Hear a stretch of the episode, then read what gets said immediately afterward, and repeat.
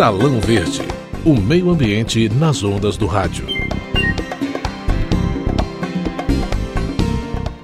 Dia a todos, eu sou Ana Raquel Macedo. Olá a todos, eu sou José Carlos Oliveira. A partir de agora você acompanha aqui com a gente os principais temas ambientais em discussão no Congresso. E neste fim de semestre, o Código Florestal continua sendo alvo de preocupação entre ambientalistas e ruralistas. Mas antes de a gente explicar por quê, eu lembro aqui um pouquinho do histórico desse debate. Um novo Código Florestal foi aprovado recentemente pelo Congresso com um texto que saiu da Câmara sem consenso, principalmente quanto às regras para a recomposição de vegetação nativa às margens de rios, desmatada irregularmente até julho de 2008. Com isso, a presidente Dilma Rousseff vetou parte do código e, para suprir as lacunas, encaminhou ao Congresso uma medida provisória. Essa MP acaba de ser aprovada por uma comissão mista formada por deputados e senadores, mas apenas o texto principal foi aprovado. Ficou para agosto a conclusão da votação, quando a comissão terá que analisar 343 destaques à matéria,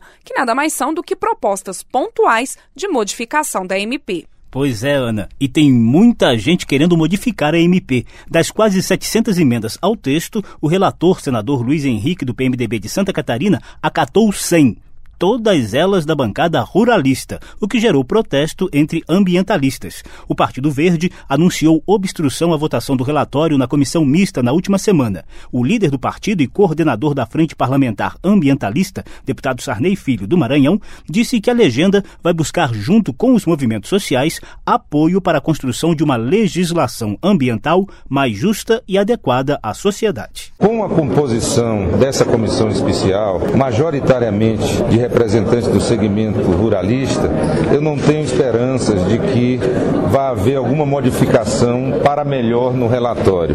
Nós decidimos, o Partido Verde e o movimento ambientalista, fazer obstrução a essa comissão para que a gente possa ter tempo de mobilizar mais uma vez a sociedade no sentido de que o executivo se engaje e possa barrar uma nova investida do retrocesso na legislação ambiental. Na votação da última semana, no entanto, o lado governista falou mais forte do que a divisão entre ambientalistas e ruralistas. Mesmo parlamentares governistas mais identificados com a visão ambientalista votaram pelo texto do relator Luiz Henrique. O deputado Márcio Macedo, do PT de Sergipe, por exemplo, concordou que o relatório tem problemas, principalmente ao permitir a soma de áreas de reserva legal com as de preservação permanente, mas defendeu a aprovação da medida provisória. Ela complementa os vetos que a presidente presidente Dilma fez e resolve um problema seríssimo que é o da insegurança jurídica para os produtores rurais brasileiros, sobretudo os pequenos produtores. Na bancada da agropecuária, Ana, também houve racha na votação, enquanto uma ala dos ruralistas, basicamente de deputados, reclamou muito do parecer e apoiou o voto em separado do deputado Abelardo Lupion, do Democratas do Paraná, outra, formada principalmente por senadores, ajudou nas negociações para a aprovação do texto. Exato, Zeca. Vamos ouvir, por exemplo, o que um dos principais líderes ruralistas contrários ao relatório do senador Luiz Henrique, o deputado Ronaldo Caiado, do DEM de Goiás, disse sobre as regras de regularização previstas no texto. Eles impõem custos, gastos e exigem e, ao mesmo tempo, não identificam a fonte. Quem vai pagar? Se é um bem que ele é universal, tem que ter alguém que vai arcar com ele. Não pode ser apenas o produtor rural. Vamos comparar agora, Ana, com o que a presidente presidente da Confederação Nacional da Agricultura, senadora Cátia Abreu, do PSD de Tocantins, falou sobre a proposta. Eu acredito que foi um avanço imenso, trouxe tranquilidade, segurança jurídica. É suficiente? Não. Nós ainda temos que continuar batalhando, discutindo, travando democraticamente essa evolução. Vamos esclarecer agora um pouco as polêmicas em torno do relatório do senador Luiz Henrique para a MP que complementa o Código Florestal. Um dos pontos de discórdia era a exigência de replantio de uma faixa de 20 metros nas margens de rio devastadas nas médias propriedades. Os ruralistas queriam a sua redução para 15 metros, mas o relator manteve os 20 metros, fazendo apenas a ressalva de que essa faixa não pode ultrapassar 25% do tamanho da propriedade. Já em relação à Amazônia, onde as propriedades são obrigadas a manter 80% de reserva legal, Luiz Henrique apresentou a seguinte solução para não inviabilizar a produção agropecuária. O proprietário de um imóvel na Amazônia tem direito a ocupar 20%. Quando a soma da reserva legal e da APP ultrapassa esse limite, evidentemente que tem que ter um tratamento especial. E cada caso vai ser examinado pelo Conselho de Meio Ambiente. Cabe esclarecer que esse limite de 80% será válido só para as áreas de floresta. Já nos trechos, por exemplo, de cerrado, de várzea ou de outro tipo de vegetação presentes na Amazônia legal, o que vai valer é o limite de 50% da propriedade, como já acontece hoje.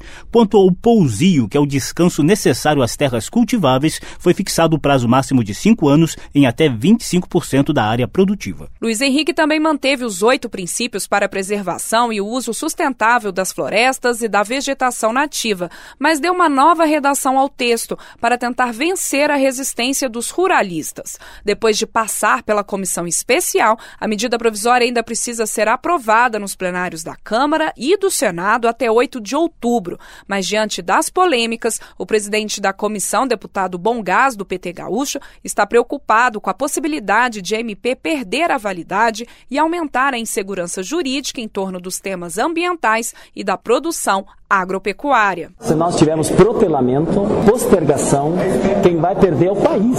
Porque na medida provisória apresentada pela presidente Dilma está a recuperação das áreas de preservação permanente e está a produção dos nossos agricultores, principalmente os agricultores familiares. E isso vai cair, nós não teremos praticamente mais prazo para votar.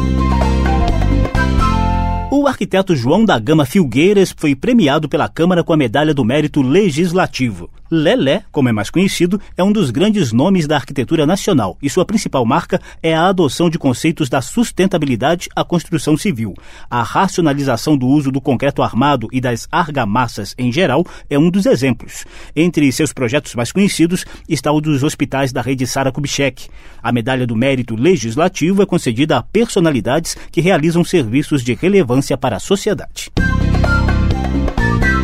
Desmatamento na Amazônia diminuiu 77% desde 2004, quando foi implantado o Plano de Ação para o Bioma. O balanço foi apresentado pelo Ministério do Meio Ambiente durante a audiência pública na Comissão do Congresso sobre Mudanças Climáticas. O bom resultado é atribuído à articulação dos programas de áreas protegidas da Amazônia, de agricultura de baixo carbono e terra legal. Apesar dos avanços, Pará, Rondônia e Mato Grosso ainda enfrentam dificuldades para conter a devastação florestal. Já no Cerrado, onde a situação é mais grave, o desafio das ações do governo tem sido lidar com os pequenos desmatamentos que são muito pulverizados pelo território. Este bioma conta com um plano exclusivo de prevenção e controle de devastação, com foco também no combate às queimadas. Durante a audiência pública, representantes do Ministério do Meio Ambiente afirmaram que, além dos biomas terrestres, as ações protetivas também avançam em direção aos biomas costeiros, marinhos e aquáticos continentais.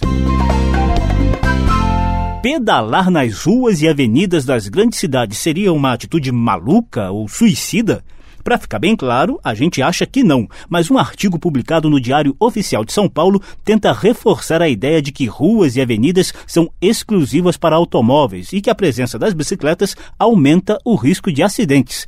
Ouça o que o repórter do site O Eco, Daniel Santini, tem a dizer sobre isso.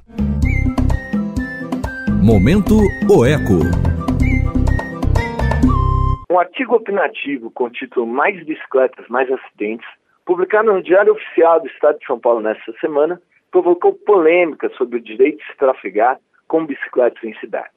Na esteira de informações descontextualizadas, tomadas sem nenhum critério científico ou cuidado, vem uma enxurrada de comentários em redes sociais classificando como suicidas ou malucos os que optam por pedalar na cidade e reforçando a ideia de que ruas e avenidas devem ser exclusivas para veículos motorizados.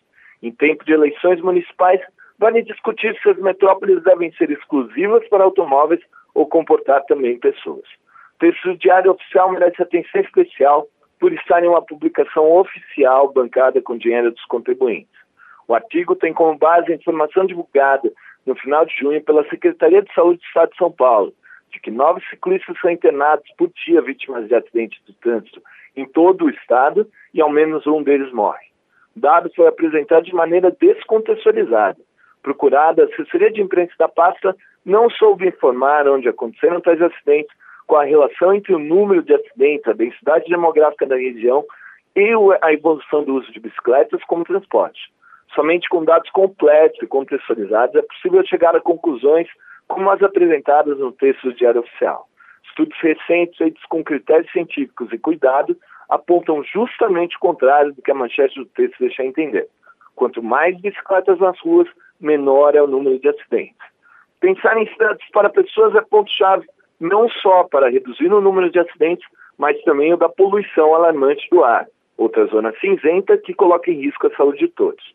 Apesar de subnoticiado e tratado sem a atenção necessária pelos governantes, os índices de acidente de trânsito de doenças respiratórias são alarmantes nos principais centros urbanos do país. Especialistas do Instituto de Energia e Meio Ambiente alertam que há necessidade urgente de revisão e atualização dos índices dos limites hoje vigentes. Um estudo nesse sentido, esse sim científico, recheado de dados, contextualização e informações completas, está prestes a ser divulgado. É com dados que se combate preconceito e sensacionalismo. Associações de ciclistas reagiram ao artigo opinativo e descontextualizado do Diário Oficial. Queiram os incomodados ou não, as pessoas estão se envolvendo, se organizando e buscando dados. Cobrança por mais transparência em relação a informações que devem ser públicas aumenta, e isso vai se refletir nas eleições municipais. Daniel Santini, do site O Eco, para o Salão Verde. Momento O Eco, uma parceria Salão Verde e site O Eco. Acesse www.oeco.com.br. Falta de contato com a natureza pode gerar transtornos físicos e mentais nas crianças. O Salão Verde conversou sobre o assunto com o psicólogo Marco Aurélio Bilibil Carvalho, estudioso da relação entre psicologia e sustentabilidade. Os principais trechos da entrevista você confere no próximo bloco. A gente volta já já. Salão Verde